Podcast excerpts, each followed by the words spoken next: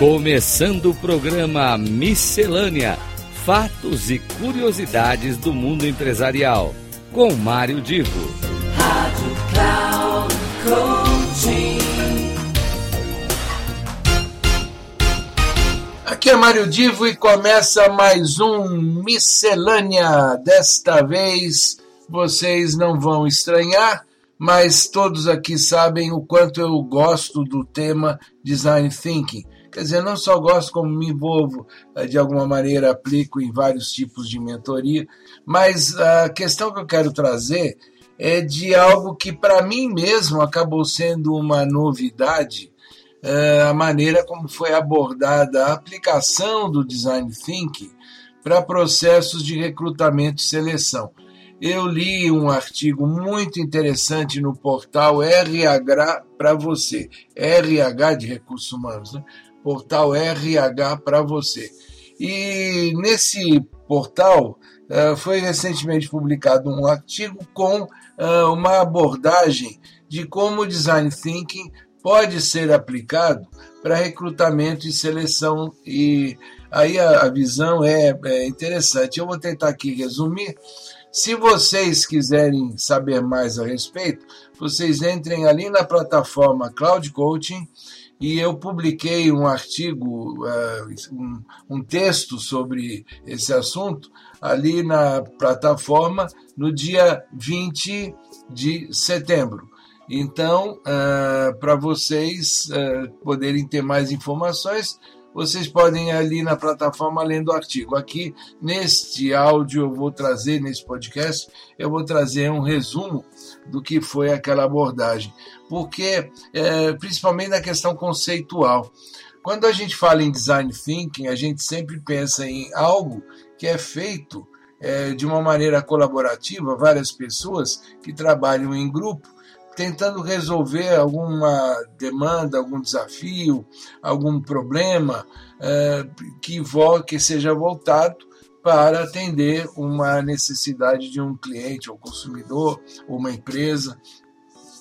Então, essa questão de ser colaborativa é porque envolve a participação de pessoas de diferentes áreas, de diferentes especialidades. E ela é criativa porque, é claro, sempre se busca uma solução nova, algo que ainda não foi é, realizado.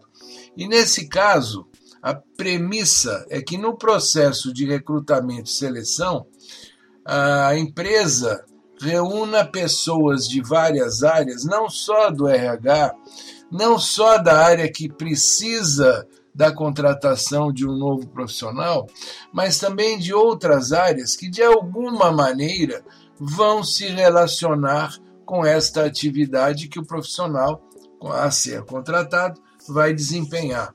Então, a, a presença de uma tecnologia, ou melhor dizendo, uma metodologia nova, é, como o design thinking, realmente ela surpreende na medida em que para contratação, para seleção e contratação de um profissional para um determinado fim, não só estarão envolvidas as pessoas da área em que esse profissional vai estar alocado, as pessoas da área de recrutamento e seleção, mas também outros que de alguma maneira vão poder se relacionar.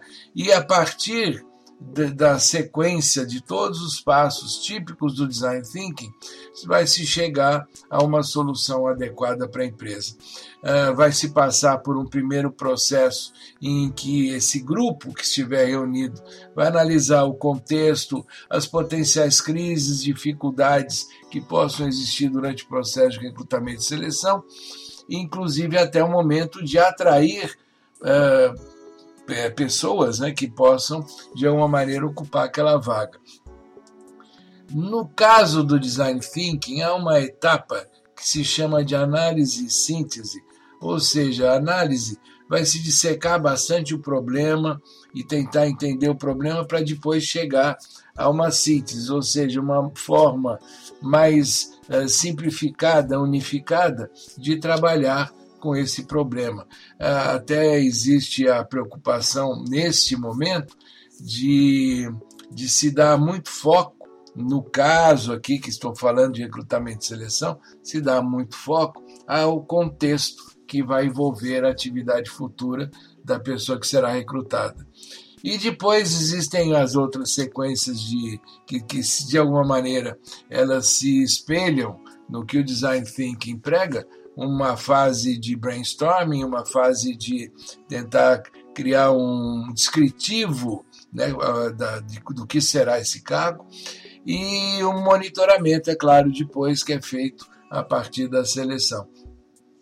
O que é interessantíssimo aqui é, é que a gente percebe que é na medida em que sejam seguidos todos esses passos, a pessoa que será recrutada, ela será escolhida segundo uma, o resultado de uma sinergia da opinião e participação de várias áreas da empresa, portanto, há também uma, uma responsabilidade coletiva em todo o processo e na seleção.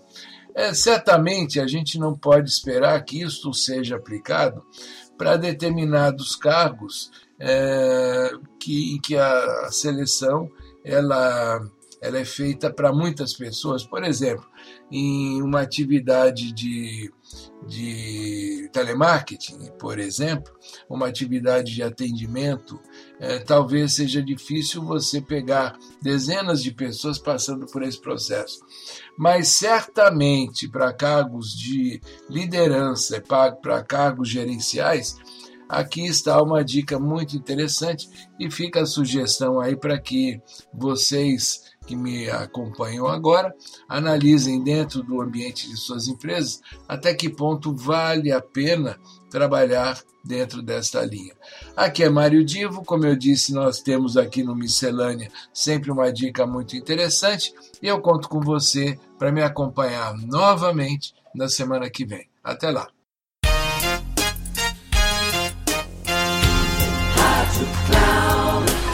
Chegamos ao final do programa Miscelânea: Fatos e Curiosidades do Mundo Empresarial, com Mário Divo.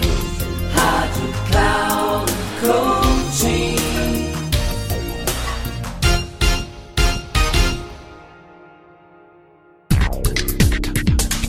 Ouça Miscelânea: Fatos e Curiosidades do Mundo Empresarial, com Mário Divo sempre às terças-feiras, às nove e meia da manhã, com reprise na quarta-feira, às doze e trinta e na quinta, às quinze e trinta, aqui na Rádio Cloud Coaching. Acesse o nosso site radio.cloudcoaching.com.br e baixe o nosso aplicativo na Google Store.